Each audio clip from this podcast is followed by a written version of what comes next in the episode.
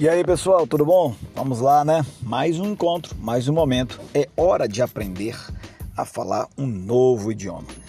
Nosso idioma aqui é o inglês. Vamos juntos para a nossa conversation. I'm going to buy a house. I'm going to rent an apartment in Manhattan. Where? Go to buy a cottage by a lake in Maine. You, we both a timeshare villa in Lake Tahoe. That's beautiful. We stay at Lake Tahoe Hilton three years ago. We're going to Manhattan next Friday to see a play on Broadway. I'm going to start apartment hunting just weekend. Hurry up. We need a place to stay in New York. Okay, but watch out. I'm going to visit you in Maine. Muito bom. Vamos começar nossos, nossas conversations, nossos bate-papos aqui, é, pela expressão I'm going to buy a house. Vamos começar lá com o título, né? Em inglês, tem duas formas da gente expressar ações futuras. Primeiramente, a gente pode usar o verbo auxiliar will, seguido do verbo infinitivo, principal sem o to. Então a gente diz assim: I will tell you the truth. Eu lhe direi a verdade. Podemos também usar o verbo to be, conjugado, seguido do going to, going to. Hum, é o título do nosso, da nossa conversação. I'm going to buy a house. Então nós vimos aqui o verbo. Vamos dar um exemplo, o verbo usando esse verbo principal. She's going to buy a car next week. Ela vai comprar um carro na semana que vem. A diferença dessas duas maneiras é muito sutil. De modo geral, é, se usa a primeira forma que a gente usou lá, o verbo will, o auxiliar will, quando o tempo não está muito determinado tá? Enquanto que a segunda forma, esse, usando going to, é quando você tem já uma, uma, um, uma data, um momento futuro já bem próximo. Exemplo: I will find a job. I will find a job. Acharei um emprego. Ou seja, isso vai acontecer um dia. Talvez você ainda nem começou a procurar esse trabalho, mas você vai achar. Agora, se você disser I'm going to find a job soon, aí significa diferente. Aí você tem a convicção que você vai encontrar um emprego em breve. O futuro com o eu, ele é também usado quando você expressa uma ação decidida no momento. Normalmente se usa o eu, né, de forma contraída, will. Vamos dar um exemplo aqui. O telefone começa a tocar e você diz I will get it. I will get it em português Nesse contexto, a gente usaria o, a tradução seria eu atendo. Já o futuro com going to expressa ações já planejadas a serem realizadas em um tempo determinado. Então, I'm going to call Jane tomorrow. Eu vou ligar para Jane amanhã. Só que ainda existe uma terceira maneira de você expressar o futuro em inglês é, usando o presente contínuo. Como é? Preste atenção na frase. I'm leaving for Chicago tomorrow. I'm leaving for Chicago tomorrow. Estou partindo para Chicago amanhã. Se você tiver dúvida de como é que você vai expressar uma ação no futuro, sabe o que é que você faz? Faça como eu. Use going to. Depois que eu aprendi essa estratégia, eu uso o Go Into para tudo.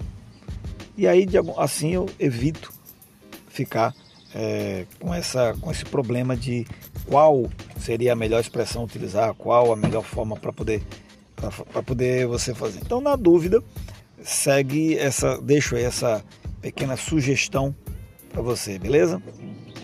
Então pronto, vamos lá. Um próximo comentário que vale a pena que fazer diz respeito ao apartment. Os norte-americanos dizem apartment.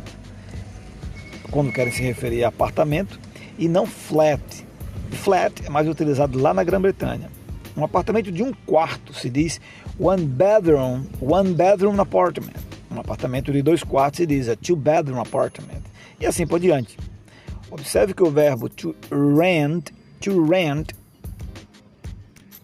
to rent significa alugar e o substantivo rent é aluguel.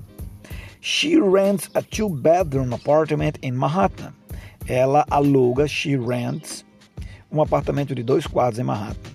I don't pay a high rent. Eu não pago um aluguel alto. I don't pay a high rent. Buff. Vamos falar de buff? Buff é o passado irregular do verbo to buy. I, I bought five new books yesterday. Eu comprei cinco livros novos ontem. Então, I bought, eu comprei, é o passado do verbo to buy.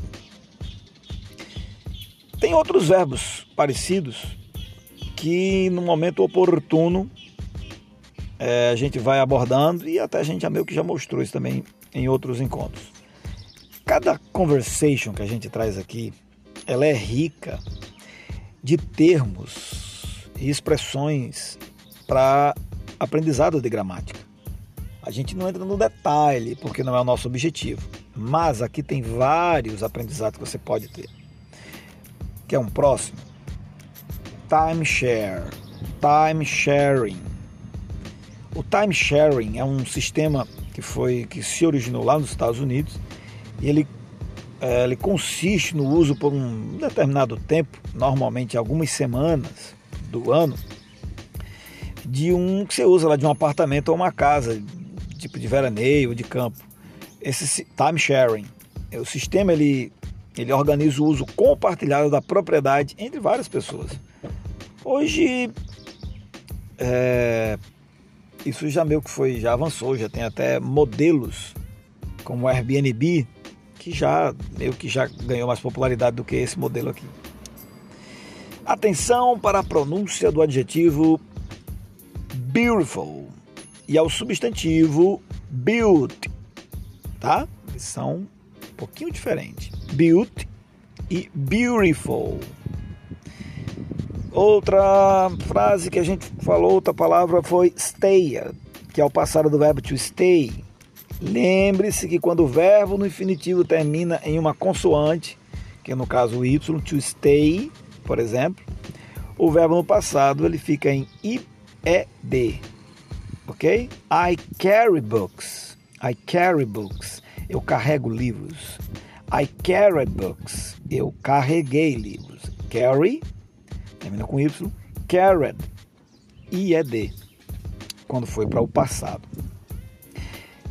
Só que quando o verbo termina em uma vogal mais o y, aí o y permanece. Por exemplo, she stay, she stay in Manhattan with her brother.